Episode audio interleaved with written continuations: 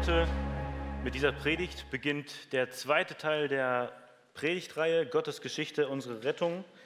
Wir hatten ja jetzt eine kleine Sommerpause, ähm, haben das Alte Testament im letzten Halbjahr hinter uns gebracht und das war das, was wir letztes Jahr, letztes Halbjahr durchgegangen sind. Wir sind durch das Alte Testament gegangen und wir haben ganz besondere, ganz besondere Menschen kennengelernt. Wir haben hier zu Beginn Adam und Eva kennengelernt, die einzigen Menschen, die wirklich in der Gegenwart Gottes ge gelebt haben, die dieses perfekte Königreich miterlebt haben, die diese perfekte Gemeinschaft miterlebt haben. Wir haben Abraham kennengelernt, der ähm, ein Vorbild ist im Glauben, im Vertrauen. Gott hat ihm gesagt, geh, geh los einfach und ich will dir ein Land zeigen. Ähm, und er hat Gott geglaubt, er hat Gott vertraut und er war Gott gehorsam. Wir haben einen Mose erlebt, der der Mittler war zwischen Gott und den Menschen, der den Menschen die Worte Gottes weitergegeben hat, die Gesetze Gottes weitergegeben hat. Wir haben einen David erlebt, der der beste König war, den Israel je hatte, unter dessen Herrschaft Israel riesengroß geworden ist und viel Gutes erlebt hat. Aber wir haben noch nicht den Menschen und auch nicht den König erlebt, der das Sündenproblem gelöst hat. Bei jedem dieser Menschen die ich gerade aufgelistet habe. Und bei allen Menschen ähm, ist dieses Problem nicht gelöst worden. Wir haben das noch nicht erlebt, dass ähm, der versprochene Mensch gekommen ist, wie es in 1. Mose 3 gesagt wird, der Nachkomme der Frau, der Schlangentöter, wie ich ihn, äh, wie ich ihn nenne, der ist noch nicht gekommen. Und es ist auch nicht der Segen gekommen über alle Völker, so wie es Abraham verheißen wurde. Und auch, es ist auch nicht, noch nicht das eingetreten, was David verheißen wurde, dass ein König kommt, der der herrschen wird, der Gerechtigkeit bringen wird. Das Problem der Sünde wurde noch nicht gelöst. Und so kommen wir nun in das Neue Testament. Und ich möchte auch einmal durch diese, ähm, die, diese Übersichten gehen. Die könnt ihr euch da hinten auch noch mal ganz, äh, ganz genau anschauen. Und wir wollen jetzt starten. Heute ist Jesus der bessere Adam. Und die ganze, der ganze erste Teil hier der Predigtreihe, da wollen wir uns mit Jesus beschäftigen. Jesus, der der König des eigentlichen Königreichs ist, der der König der Welt ist, der der König ähm, ja, über, über die Menschheit ist. Und wir wollen schauen, wer, wer dieser Jesus ist, was, ist, was dieser Mensch Jesus getan hat und was das für uns bedeutet. Und als zweites wollen wir uns das Volk, das eigentliche Volk des Königreichs anschauen, die Gemeinde, ihre Identität, was sie mit dem Heiligen Geist zu tun hat, die Gemeinde und ihre Botschaft, die Gemeinde und ihre Heiligung. Also ganz wichtige Themen, was wir als Gemeinde äh, für eine Identität haben, was wir tun sollen, was ist unser Auftrag. Und als letztes der dritte Bereich, ja, wie möchte Gott dieses Königreich, was zerbrochen ist am Anfang durch die, durch die Sünde der Menschen, wie will Gott dieses Königreich wiederherstellen? Und wir wollen uns anschauen, was es bedeutet, dass man in den letzten Tagen lebt, was dieser Begriff bedeutet, was das letzte Gericht ist und dann die neue Schöpfung, also das, wo Jesus das wiederherstellen möchte, ähm, was am Anfang kaputt gegangen ist, zerstört wurde. Und hier haben wir auch nochmal einen roten Faden für das Neue Testament, beziehungsweise für, ja, wir haben es bis zum Ende der Welt sozusagen gemacht, bis zum, bis zum Gericht. Ähm, hier beginnt es mit der Geburt Jesu und im Prinzip geht es bis hier, äh, das ist das erste Jahrhundert nach Christus, wir haben hier verschiedene Dinge aus Jesu Leben eingebaut. Hier sind auch die zwölf Jünger zum Beispiel. Und hier bis zur Kreuzigung, Auferstehung, Himmelfahrt, Pfingsten. Ähm, und dann hier die roten Markierungen, das ist, ähm, das ist aus Paulus seinem Leben, haben wir ein paar Dinge reingenommen, die Missionsreisen, dann die Haftzeit, wie er in der Gefangenschaft war und dann hier der Märtyrertod von Paulus. Äh, also wir haben da eine Vorlage genommen ähm, von einer, von einer Bibelschule ähm, aber ja, nagelt uns nicht darauf fest, dass das da ganz genau nach jedem Jahr ganz genau äh, getaktet ist und ganz genau passt. Wir haben uns da nach einer Vorlage orientiert, aber natürlich passt das mit den Abständen nicht hundertprozentig. Falls ihr da in irgendwelchen Kommentaren andere Zeiten lest oder so, gerade was diese, ähm, ja, was die Evangelien und was die Briefe angeht. Genau, die haben wir hier auch alle mit reingenommen, alle Evangelien und alle Briefe, die wir im Neuen Testament finden. Und hier haben wir einfach ein Heute reingesetzt, da befinden wir uns und das liegt noch, das liegt noch vor uns. Das letzte Gericht, die neue Schöpfung. Genau, aber das könnt ihr euch nochmal genauer hinten anschauen oder ihr nehmt die Zettel mit. Wir haben natürlich auch wieder ähm, Zettel ausgedruckt, ähm, wo ihr die Übersicht seht und auch den roten Faden. Und genau die Handouts und Vertiefungen natürlich werden auch jedes Mal draußen ausgelegt sein, dass ihr euch die mitnehmen könnt. Jetzt habt ihr sogar überall Kugelschreiber auf den, auf den Plätzen, also könnt ihr immer mitschreiben, falls ihr den Kugelschreiber vergessen habt. Also nehmt das ruhig in Anspruch und ja, macht hier mit, äh, schreibt mit, dass das auch alles gut aufgenommen wird, gut verdaut wird, ne, wie wir das schon gehört haben. Ja, und heute soll es um denjenigen gehen, der der König des Königreichs ist, um Jesus und heute um Jesus, der bessere Adam. Was das bedeutet, werde ich natürlich in der Predigt erklären. Zu Anfang habe ich eine Frage an euch. Bin ich gut genug?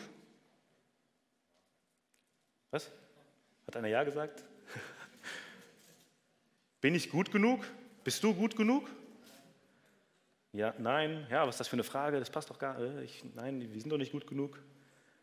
Ähm, ich denke, jeder von uns hat sich diese Frage schon gestellt, schon richtig oft gestellt eigentlich. Bin ich gut genug? Und irgendwie ist es uns in die Wege gelegt worden, dass wir, dass wir gut sein wollen, dass wir ähm, Bedeutung haben wollen, dass wir einen, einen Wert haben wollen, ähm, dass wir geliebt werden wollen, dass wir gut für jemand anderes dastehen, dass wir gut sind, dass man uns gut nennt, äh, dass wir, dass wir einen besonderen Wert haben. Das Problem ist nur, dass wir andauernd eigentlich gesagt bekommen oder erleben in unserem eigenen Leben, dass wir nicht gut genug sind. Ich weiß nicht, ob ihr solche Sätze schon mal gehört habt, wie du hast das schon wieder nicht hinbekommen oder schon wieder hast du das, dies und das falsch gemacht. Aus dir wird nie etwas, vielleicht sogar, oder versuch das erst gar nicht, das klappt sowieso nicht, du kannst das nicht. Und diese Dinge, die tun richtig weh im Herzen, weil wir eigentlich ja irgendwie diese Anerkennung wollen. Wir wollen gut sein, ähm, wir wollen, dass andere ähm, uns, uns als gut ansehen. Oder auch eigentlich, dass wir selber uns auch als gut ansehen wollen. Wir wollen irgendwie gut genug sein ähm, und wir verdammen uns oft selber, dass wir Dinge nicht hinkriegen, dass wir nicht gut genug sind. Und wir fallen in ein, in ein tiefes Loch und sagen uns zum Beispiel, ach, aus mir wird nie etwas oder ich kriege das nie hin. Ähm, manche Menschen fangen aber dann auch erst richtig an, die sagen, okay, ähm, ich bin noch nicht gut genug, jetzt fange ich richtig an, jetzt lege ich richtig los, ich werde alles geben, mein Bestes geben. Ähm, und die schaffen auch wirklich was in ihrem Leben. Die erreichen, ähm, die erreichen richtig viel, die haben viel Einfluss, haben viel Macht. Wir kennen solche Menschen, die so die Stars sind, wo alle denken, yo, die haben es geschafft. Ähm, die sind gut in irgendeiner Hinsicht. Aber auch bei diesen Menschen hört man oder liest man immer wieder, gerade am Ende des Lebens, irgendwie fühlen die sich doch nicht gut genug oder haben das, was sie erreicht haben, ist doch nicht so das Wahre, was sie eigentlich wollten. Das Leben ist wie ein Hamsterrad, in dem wir laufen und laufen und danach streben, weiterzukommen und gut zu werden oder gut zu sein, aber es nicht hinkriegen. Und heute wollen wir uns Jesus anschauen und ich glaube, Jesus, ich bin mir überzeugt, Jesus kann uns aus diesem Hamsterrad herausholen. Jesus kann diese Frage beantworten, bin ich gut genug? Und wir schauen zusammen äh, Matthäus 4, wollen wir uns anschauen. Ihr könnt das gerne mit aufschlagen. Für die, die keine Bibel mit haben, habe ich es auch hier an der, auf der PowerPoint. Aber wir wollen ähm, Matthäus 4 aufschlagen und die Verse 1 bis 7 lesen. Da geht es um die Versuchung Jesu. Und Jesus steht hier, ist ja ganz am Anfang der Evangelien, Jesus steht hier ganz am Anfang seines, seines öffentlichen Wirkens in Israel. Das Einzige, was er bisher öffentlich gemacht hat, war, dass er, ähm, dass er getauft wurde oder dass er sich taufen ließ von Johannes. Ähm, aber bevor er anfing zu predigen, bevor er anfing, die ganzen Wunder zu tun und wirklich öffentlich zu zeigen, wer er ist, ähm, wird er hier erstmal auf die Probe gestellt. Ich lese einmal die Verse 1 bis 11 aus der neuen Genfer Übersetzung, die habe ich hier gewählt. Danach wurde Jesus vom Geist Gottes in die Wüste geführt, weil er dort vom Teufel versucht werden sollte. Nachdem er 40 Tage und Nächte gefastet hatte, war er sehr hungrig. Da trat der Versucher an ihn heran und sagte, wenn du Gottes Sohn bist, dann befiehl, dass diese Steine hier zu Brot werden. Aber Jesus gab ihm zur Antwort, es heißt in der Schrift, der Mensch lebt nicht nur von Brot, sondern von jedem Wort, das aus, dem, aus Gottes Mund kommt. Daraufhin ging der Teufel mit ihm in die heilige Stadt, stellte ihn auf einen Vorsprung des Tempeldaches und sagte, wenn du Gottes Sohn bist, dann stürz dich hinunter, denn es heißt in der Schrift, er wird dir seine Engel schicken, sie werden dich auf ihren Händen tragen, damit du mit deinem Fuß nicht an einen Stein stößt. Jesus entgegnete, in der Schrift heißt es aber auch, du sollst den Herrn, deinen Gott, nicht herausfordern. Schließlich ging der Teufel mit ihm auf einen sehr hohen Berg, zeigte ihm alle Reiche der Welt mit ihrer Herrlichkeit und sagte, das alles will ich dir geben, wenn du dich vor mir niederwirfst und mich anbetest. Darauf sagte Jesus zu ihm, Weg mit dir, Satan, denn es heißt in der Schrift, den Herrn, deinen Gott, sollst du anbeten, ihm allein sollst du dienen. Da ließ der Teufel von ihm ab, und Engel kamen zu ihm und dienten ihm. Ich weiß nicht, wie es euch geht, aber dieser Text erinnert mich doch ganz stark an einen anderen Text aus dem Alten Testament, und zwar an den Sündenfall. Auch damals kam der Satan zu einem Menschen, zu Eva. Er ergriff die Initiative und sprach sie oder hier sprach den Menschen an und versuchte, den Menschen zur Sünde zu verführen und von Gott zu trennen. Damals war es ein paradiesischer Garten, geprägt von der Herrlichkeit Gottes, ein heiliger, besonderer Ort. Und hier ist es eine düstere, eine eine heiße Wüste, ein Bild nicht geprägt von Herrlichkeit, sondern von, von der gefallenen Schöpfung. Ähm, damals lebten alle Menschen, alle zwei Menschen, Adam und Eva, in enger Gemeinschaft mit Gott. Und hier zur Zeit Jesu leben alle Menschen in der Trennung von Gott. Damals haben wir den Sündenfall eines Menschen erlebt und hier sehen wir den Sündensieg eines Menschen. Und wir schauen uns diesen Sündensieg mal etwas genauer an und gehen mal Vers für Vers durch und ähm, ja, schauen uns, was dieser Text uns zu sagen hat. Vers 1 und 2, danach wurde Jesus vom Geist Gottes in die Wüste geführt, weil er dort vom Teufel versucht werden sollte. Und nachdem er 40 Tage und Nächte gefastet hatte, war er sehr hungrig.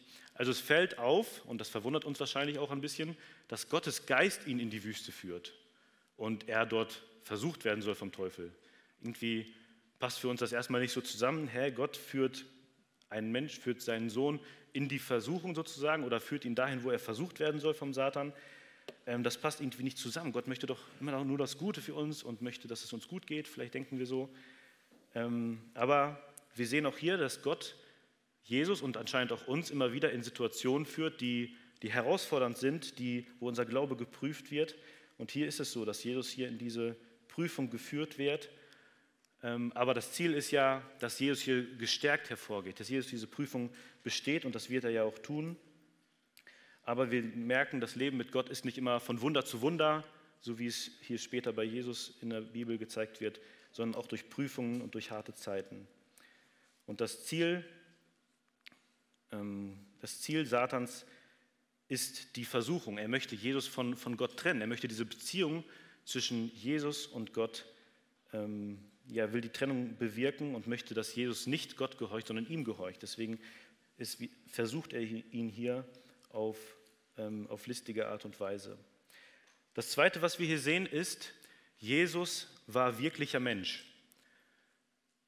Ähm, das ist vielleicht erstmal ganz klar und deutlich, ja, Jesus wurde ja geboren, er ist aufgewachsen und so weiter wie ein Mensch, also Jesus ist ja Mensch. Aber das ist ganz wichtig, ganz entscheidend, gerade für das auch, was wir aus dem Alten Testament wissen, dass Jesus wirklich Mensch war, dass er nicht einfach Gott ist, ähm, der auf die Erde gekommen ist, sondern dass er wirklich geboren ist, dass er wirklich ein, ein Mensch gewesen ist. Und wir lesen hier, dass er hungrig gewesen ist. Also wie ein Mensch, der 40 Tage, 40 Nächte fastet, ähm, habe ich noch nie gemacht, deswegen weiß ich nicht, wie das ist. Vielleicht habt ihr sowas schon mal gesehen oder gehört, dass jemand das gemacht hat. Aber ähm, ich kann mir vorstellen, dass das sehr, sehr, sehr hart und ähm, schlimm ist und dass man da nicht mehr viel Kraft hat und dann noch diese Versuchung zu überstehen. Also Jesus war hier am Ende, er hatte Hunger und wir lesen auch ganz eindeutig in den, in den, ähm, im Neuen Testament, in den Evangelien, dass Jesus wirklich Mensch dass Jesus wirklich Mensch gewesen ist, dass er Durst hatte wie jeder andere, dass er aufgewachsen ist wie jeder andere, dass Jesus geweint hat, dass er Gefühle hatte, dass er Mitgefühl hatte, dass er Mitleid hatte und so weiter. Er hatte einen menschlichen Verstand in einer gewissen Weise.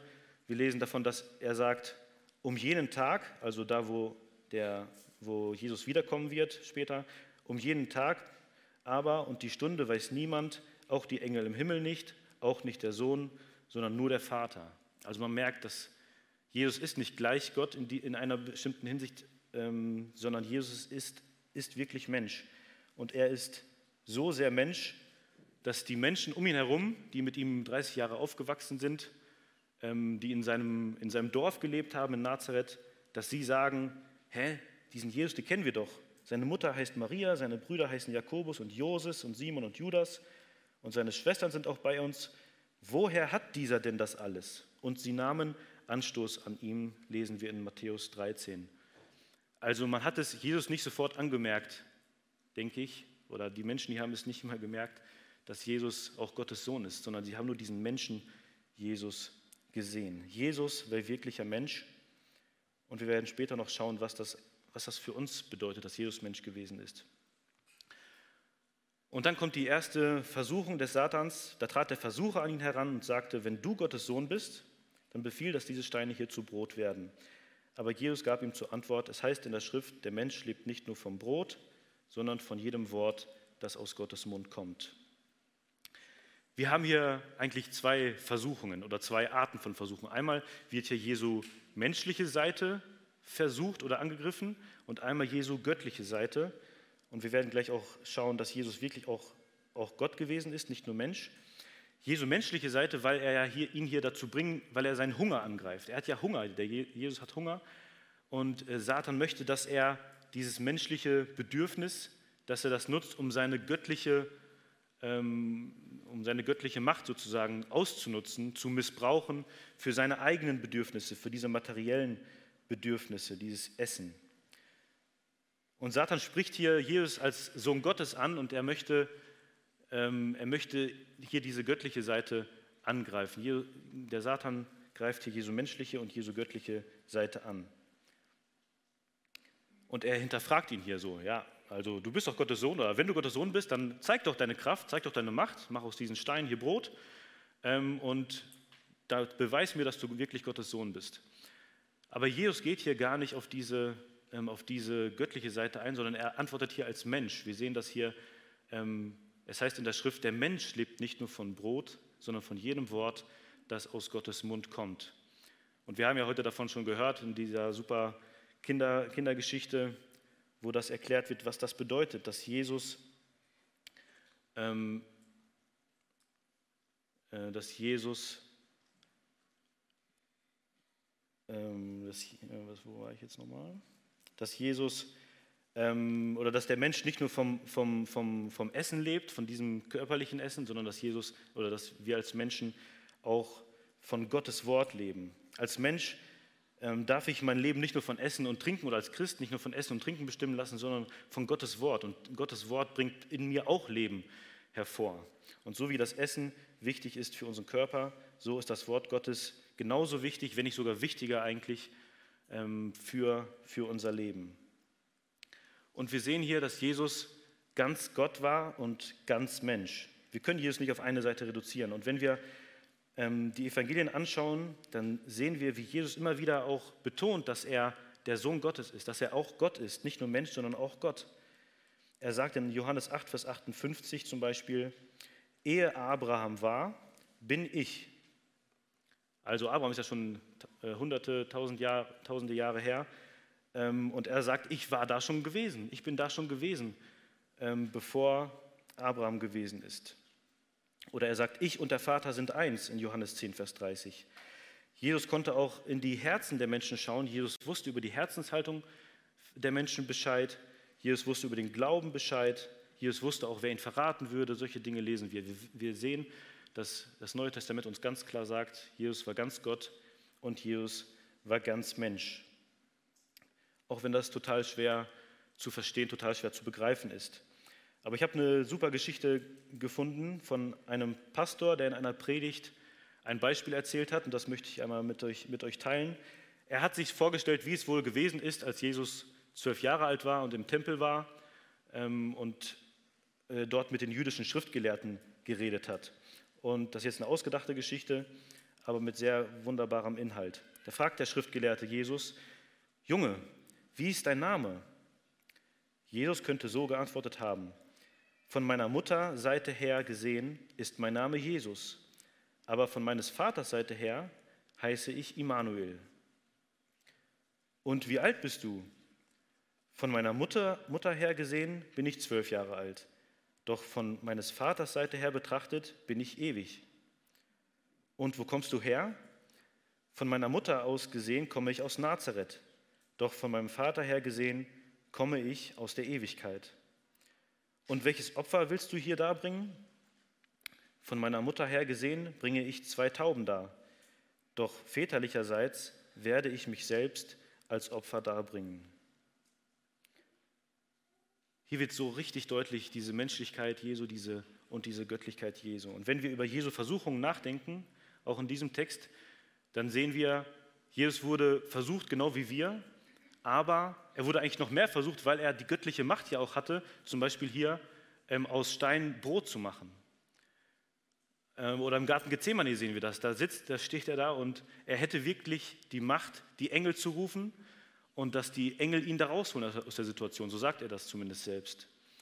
Also Jesus wurde versucht, genau wie wir, und hat diesen schweren Weg auf sich genommen, ähm, als Mensch zu leben, obwohl er auch diese göttliche Macht auch noch hatte. Ähm, aber er tat das aus Liebe für uns. Aus Liebe zu uns ist er diesen schweren Weg gegangen. Die zweite Versuchung, daraufhin ging der Teufel mit ihm in die heilige Stadt, stellte ihn auf einen Vorsprung des Tempeldaches und sagte, wenn du Gottes Sohn bist, also wieder hier dieses Hinterfragen der Gottessohnschaft, dann stürz dich hinunter, denn es heißt in der Schrift, er wird dir seine Engel schicken, sie werden dich auf ihren Händen tragen, damit du mit deinem Fuß nicht an einen Stein stößt. Jesus entgegnete, in der Schrift heißt es aber auch, du sollst den Herrn, deinen Gott, nicht herausfordern. Der Satan gebraucht hier sogar Bibelstellen, ähm, um Jesus zu Fall zu bringen. Ähm, und diese Bibelstellen hören sich ja auch so an, dass uns nichts passiert oder den Menschen, die an Jesus glauben oder an Gott glauben, nichts passieren wird, egal ähm, was, was, was auf uns zukommt. Wir werden äh, immer bewahrt werden, immer beschützt werden und so weiter. Und er sagt hier, ja, hier ist doch die Verheißung in der Bibel, also mach das doch, wenn du Gottes Sohn bist oder wenn du jemand bist, wenn du äh, ein Mensch bist, der an, an dieses Wort glaubt, dann mach das doch hier. Also Satan möchte Zweifel gegenüber Gott sehen. Ähm, der Satan will ja Jesus dazu bringen hier, ähm, oder wenn Jesus das jetzt machen würde und sagen würde, okay, ich, ich mache das, ich prüfe Gott und dass er mich hier dass er mich jetzt auffängt, wenn ich hier runterspringe, das ist ja schon ein Zweifel an sich. Also ich prüfe Gott, weil ich es nicht glaube, ähm, dass Gott auf meiner Seite ist oder dass ich Gottes Sohn bin. Deswegen ähm, springe ich hier herunter und prüfe Gott, ob er mich auch wirklich auffängt. Ähm, und das an sich ist ja schon diese, eine, eine Trennung oder wo Zweifel von Jesus gegenüber Gott gesät werden. Und der Satan will, dass Jesus seine Göttlichkeit damit in Frage stellt. Er fragt da hier wieder, bist du Gottes Sohn, dann mach doch dies und das. Und so möchte der Satan wieder die Göttlichkeit Gottes in Frage, äh, die Göttlichkeit Jesu in Frage stellen. Ähm, das erinnert ein bisschen an die Schriftgelehrten und Pharisäer, die auch immer wieder gesagt haben: Ja, gib uns doch ein Zeichen, dann glauben wir an dich. Gib uns doch ein Zeichen, dass du vom Kreuz heruntersteigst, dann werden wir an dich glauben. Ähm, und so ähnlich ist auch hier: Ja, wenn du Gottes Sohn bist, gib, gib doch dieses Zeichen und beweis es, ähm, indem du hier herunterspringst. Aber Jesu Antwort ist, Menschen, habe ich mal so genannt, Menschen sollten Gott nicht auf die Probe stellen oder er möchte Gott nicht auf die Probe stellen. Und er zitiert hier wieder aus 5. Mose, so wie er das eben schon gemacht hat, du sollst den Herrn, deinen Gott, nicht herausfordern. Ich denke, das bedeutet, Jesus oder wir als Menschen sollen Gott nicht dazu versuchen, seine Liebe zu uns zu beweisen, seine Treue zu uns zu beweisen oder ihn nicht versuchen dazu zu zwingen, das zu erfüllen, was in seinem Wort steht. Also so wie es hier ist, ähm, wo der Satan aus dem Psalm zitiert. Ähm, und dann zu sagen, ja Herr, wenn du mich liebst, dann musst du mich jetzt auch in dieser, dieser und dieser Situation beschützen und bewahren, ähm, sondern wir sollen Gott vertrauen in den Wegen, die vor uns liegen, auch wenn das harte Wege sind, auch so wie Jesus jetzt hier in der Wüste gewesen ist, ähm, trotzdem im Vertrauen auf Gott durch das Leben gehen, ob man jetzt die Liebe Gottes spürt oder sie nicht spürt. Wir sollen Gott vertrauen und dieses nicht herausfordern. Jesus, zeig mir doch, dass du mich liebst. Ähm, und wenn du das nicht tust, dann ja, will ich nichts mehr mit dir zu tun haben. Die dritte und letzte Versuchung, ähm, da offenbart der Teufel das, was er eigentlich will. Schließlich ging der Teufel mit ihm auf einen sehr hohen Berg, zeigte ihm alle Reiche der Welt mit ihrer Herrlichkeit und sagte, das alles will ich dir geben, wenn du dich vor mir niederwirfst und mich anbetest. Darauf sagte Jesus zu ihm, weg mit dir, Satan, denn es heißt in der Schrift, den Herrn, dein Gott, sollst du anbeten, ihm allein sollst du dienen. Ja, hier merkt man, was der Satan eigentlich möchte. Er möchte angebetet werden. Er möchte sein wie Gott. Er möchte Gott sein. Und er sieht hier die Chance gekommen, dass Jesus der Mensch und Gott ist. Wenn er ihn anbetet, dann hat er sein Ziel erreicht. Dann hat er Gott Satan angebetet und ihm die Ehre gegeben. Und so kommt er dahin, wo er, wo er schon immer hin wollte. Und um diese Anbetung zu bekommen, bietet Satan Jesus alles, was er hat. Ähm, wir lesen in der Bibel, dass der Satan wirklich diese Macht bekommen hat von Gott, ähm, die Herrschaft über die Welt. Und der Satan hat wirklich diese Macht, Jesus jetzt ähm, diese, diese Herrschaft zu übertragen. Sonst wäre das ja keine echte Versuchung für, für Jesus gewesen. also es, ist, es muss wirklich so gewesen sein, dass Satan Jesus diese Macht geben konnte. Jesus hätte auch also diese Macht bekommen können, ohne den schweren Weg zu gehen. Wir merken, dass Satan Jesus immer von, Jesus von diesem Weg wegbringen möchte, von diesem schweren Weg. Und er sagt hier, du kannst mich anbeten und dann bekommst du das, was ich habe, die Herrschaft über die Welt. Du hast Macht, die Geschicke der Welt zu lenken, Menschen zu beeinflussen und so weiter. Wie auch immer die, diese Herrschaft Satans ähm, aussieht über die Welt. Aber er würde diese Macht über, diese, über die Welt bekommen. Und wir sehen, dass das alles hier eigentlich ganz menschliche Versuchungen sind. Da geht es darum, dass äh, Satan den Stolz angreift und wir merken das auch bei uns immer wieder, wie unser Stolz angegriffen wird oder wenn unser Stolz angegriffen wird, wie wir darauf reagieren. Oder hier auch Macht zu bekommen. Ja, wer, wenn uns Macht angeboten würde, wenn uns Geld angeboten würde und so weiter, das sind ganz menschliche Versuchungen, die Jesus hier auch, ähm, die Jesus hier auch treffen. Und Jesu Antwort ist hier aber ganz knallhart, nur Gott will ich anbeten. Weg mit dir, Satan, den Herrn, dein Gott, sollst du anbeten, ihm allein sollst du dienen. Also Jesus möchte ganz klar Gott anbeten, möchte ihm dienen, auch wenn das bedeutet, ähm, einen schweren Weg zu gehen. Jesus weiß ja, denke ich, Jesus weiß, was vor ihm liegt, wie hart es wird, wie er leiden wird, wie er sterben wird für die Sünden der Welt. Aber er weiß, wenn er jetzt hier Gott, ab, äh, Gott absagt, dann wird diese Rettung nicht mehr möglich sein. Und aus Liebe zu uns, denke ich, aus Liebe zu uns hat er das getan, hat er das alles auf sich genommen.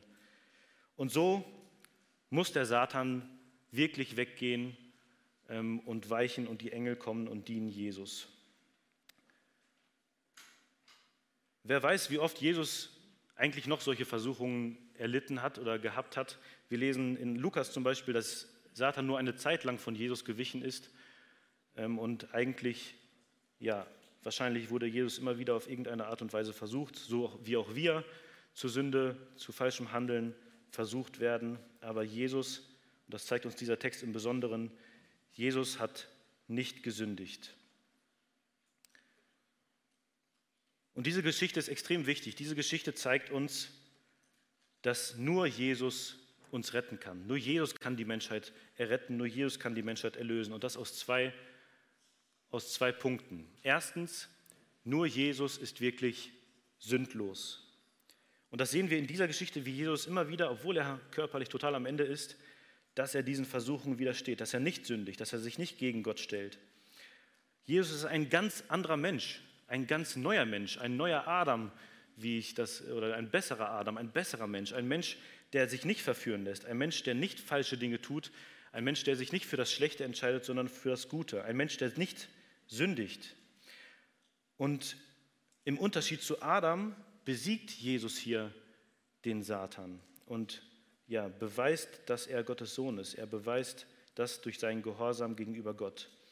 Jesus ist ein besserer Mensch und der einzige bessere Mensch, den es gibt. Niemand anderes kann das von sich behaupten, dass er sündlos gewesen ist. Aber das ganze Neue Testament bezeugt es, die Menschen, die mit Jesus gelebt haben, die bezeugen es im Neuen Testament, dass Jesus wirklich sündlos gewesen ist. Petrus sagt, ähm, der mit Jesus ja, wahrscheinlich drei Jahre lang mitgewandert ist, mitgegangen ist, da sagt er in 1. Petrus 2, Vers 22, er, der keine Sünde beging und über dessen Lippen nie ein unwahres Wort kam, er, der nicht mit Beschimpfungen reagierte, als er beschimpft wurde, und nicht mit Vergeltung drohte, als er leiden musste, sondern seine Sache dem übergab, der ein gerechter Richter ist. Und dann gibt es noch viele andere Stellen, wo, wo das gezeigt wird. Ähm, aber Petrus selbst bezeugt, dieser Mensch, der hat wirklich nie etwas Unwahres, nie etwas Unwahres über seinen Mund gekommen, der hat nie eine Sünde begangen. Ähm, das ist unglaublich. Und wenn wir an Jesus glauben, dann müssen wir an diesen sündlosen Jesus glauben, diesen Jesus, der nie etwas Falsches getan hat. Das Zweite ist, warum nur Jesus uns retten kann, ist, nur Jesus ist Gott und Mensch zugleich. Warum ist das so wichtig, dass Jesus Gott und Mensch ist? Mensch ist ja für uns klar, weil ein Mensch auch die Sünde begangen hat oder die, wir alle Menschen von dieser Sünde ähm, befallen sind sozusagen. Ähm, und Gott hat auch das Versprechen gegeben, ganz am Anfang der Bibel, dass ein Nachkomme von der Frau kommen wird, der den Satan besiegen wird oder den, der Schlange den Kopf zertreten wird. Also nehmen wir das gerne an. Ich glaube, wir nehmen das super gerne an, dass Jesus Mensch gewesen ist, dass er sündlos gewesen ist, dass er diese Voraussetzung erfüllt, dass er ein Nachkomme von Eva ist. Und das ist ganz natürlich entscheidend ähm, für unsere Errettung. Das Zweite ist, es musste jemand sterben, der auch Gott ist. Aus dem Alten Testament wissen wir, dass niemand in Gottes Nähe kommen kann, der nicht auch heilig ist. Im Prinzip muss jemand, der in Gottes Nähe kommen kann, sein wie Gott oder heilig sein, wie uns die Bibel sagt. Es muss also jemand sterben eigentlich, der genauso heilig ist wie Gott.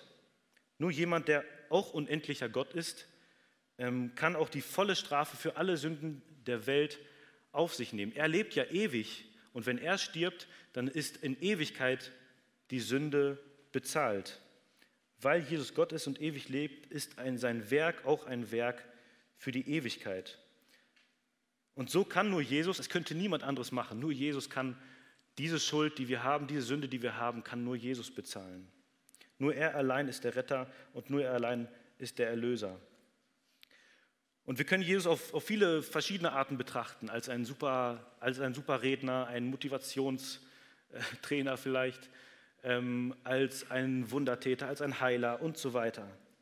Aber das Wichtigste ist, oder das Entscheidende ist, nicht, ob ich an Jesus glaube als mein Vorbild, als jemand, dem ich, ähm, ja, dem ich gerne nacheifern möchte, sondern das Wichtigste ist, dass wir an Jesus glauben als unseren Erretter, als unseren Erlöser, als derjenige, der wirklich die Sünde ähm, die Schuld bezahlt hat und die Sünde besiegt hat und den Satan besiegt hat. Ein Prediger im ähm, Ende des 19. Jahrhunderts gibt es eine Geschichte über ihn. Am Ende eines Gottesdienstes kam ein Fremder auf den Prediger zu und sagte, ich mag es nicht, wie Sie über das Kreuz gesprochen haben. Ich denke, anstatt den Tod Christi zu betonen, wäre es weitaus besser, wenn Sie über Jesus als den Lehrer und als Vorbild für unser Leben predigen würden. Der Prediger antwortete, wenn ich über Christus auf diese Weise predigen würde, als Lehrer, als Vorbild, wären Sie dann bereit, Jesus zu folgen? Ja, das würde ich bestimmt, sagte der Fremde. Also gut, sagte der Prediger, dann machen wir mal den ersten Schritt in dieser Nachfolge. Jesus hat keine Sünde getan. Können Sie das für sich selbst behaupten? Der Mann war verwirrt und etwas überrascht und sagte, ja, nee, ähm, ich erkenne ja an, dass ich sündige. Da antwortete der Prediger, dann ist es also nicht Ihre größte Not, Jesus als Vorbild zu haben, sondern Jesus als Retter. Und das ist auch die größte Not eines jeden Menschen. Jeder Mensch braucht einen Retter, einen Erlöser, der ihn befreit von, von der Schuld, von den Folgen der Schuld, von den Folgen der Sünde. Und Jesus, die Bibel sagt uns, dass wenn wir Jesus an Jesus glauben, wenn wir das annehmen, wenn wir das hier glauben, dass Jesus sündlos gewesen ist und Gott und Mensch gewesen ist, dann bekommen wir seine Gerechtigkeit, wird uns zugesprochen. Also seine, seine Reinheit oder sein, seine Sündlosigkeit wird uns zugesprochen in dem Sinne. Das ist in Römer 3, Vers 21. Doch jetzt hat Gott seine Gerechtigkeit sichtbar werden lassen. Es ist eine Gerechtigkeit, deren Grundlage der Glaube an Jesus Christus ist und die, die allen zugute kommt, die glauben. Glaubst du an Jesus, an diesen Jesus? Wenn du diese Entscheidung triffst für Jesus, dann wirst du ähm, diese Frage, bin ich gut genug, ganz einfach beantworten können. Und diese Frage, bin ich gut genug, die, wir uns immer wieder stellen, ähm, und diesen, dieses Hamsterrad, in dem wir uns bewegen, in, diesem, in dem wir uns drehen und ähm, gut genug sein wollen. Wenn ich an Jesus glaube, wenn wir an Jesus glauben, dann ist diese Frage eigentlich total, total unwichtig. Diese Frage hat, ist eigentlich total un, unrelevant. Es geht gar nicht darum, ob ich gut genug bin. Wir müssen an denjenigen glauben, der gut genug ist, an Jesus, der allein gut genug ist. Ich selbst, ich werde nie für irgendetwas gut genug sein. Egal, was ich in meinem Leben tue, egal, was ich mache, ich werde nie sagen können, ich bin gut genug. Und niemand wird über mich sagen, du bist gut genug. Und auch Gott wird nie über uns sagen, du bist gut genug. Ohne Jesus sind wir nicht gut genug. Aber wenn Jesus unser Leben ist, dann können wir sagen, Jesus, du bist gut genug. Und das ist das Einzige, was zählt. Und auch wir als Christen, wenn wir auch gläubig geworden sind, wir dürfen uns auch, wenn wir unser Bestes geben für den, für den Glauben in der Nachfolge, wenn wir uns anstrengen, wenn wir diesen Kampf kämpfen wollen, wie es im Neuen Testament steht, wir machen das nicht, um gut genug zu werden. Jesus ist allein gut genug. Wir machen das, um diesem Herrn, diesem Meister, der für uns gestorben ist, um ihm nachzufolgen, um das zu tun, was er möchte, aber nicht um gut genug zu werden. Diese Frage sollte uns nicht mehr beschäftigen. Wenn wir Gutes erleben in unserem Leben, wenn wir auch Gutes tun vielleicht, ähm, wenn wir ähm, Dinge toll hinbekommen, wenn uns etwas gelingt, dann sagen wir, Herr, du bist gut genug. Ich habe etwas Gutes getan, aber du bist gut genug, ich bin nicht gut genug. Oder wenn wir sündigen, wenn wir wieder fallen, wenn wir wieder nicht in äh, vielen Punkten Jesus nachfolgen, nicht das Richtige tun, dann können wir sagen, Jesus, du bist gut genug. Ich kann nicht gut genug sein. Und ich möchte, ja, dass das einfach uns wirklich prägt in unserem Inneren, dass wir das immer mehr erkennen. Und ich habe in diesen Tagen natürlich auch gemerkt, dass diese Dinge nicht so in meinem Herzen sind, wie sie sein sollten. Dass man immer noch damit danach strebt, irgendwelche Dinge gut genug hinzubekommen und Anerkennung zu bekommen ähm, und so weiter. Aber es geht nicht darum, dass, ob wir gut genug sind. Jesus ist allein gut genug. Und das zeigt uns die Bibel ganz klar und deutlich. Jesus ist derjenige, der wirklich sündlos ist. Jesus ist derjenige, der Gott und Mensch ist und der gut genug ist. Wir haben ja diesen Spruch in unserer, in unserer Kirche schon immer mal wieder gehört. Gott ist gut, alle Zeit, alle Zeit. Gott ist gut. Und so können wir auch sagen, Jesus ist gut, alle Zeit, alle Zeit. Jesus ist gut. Amen.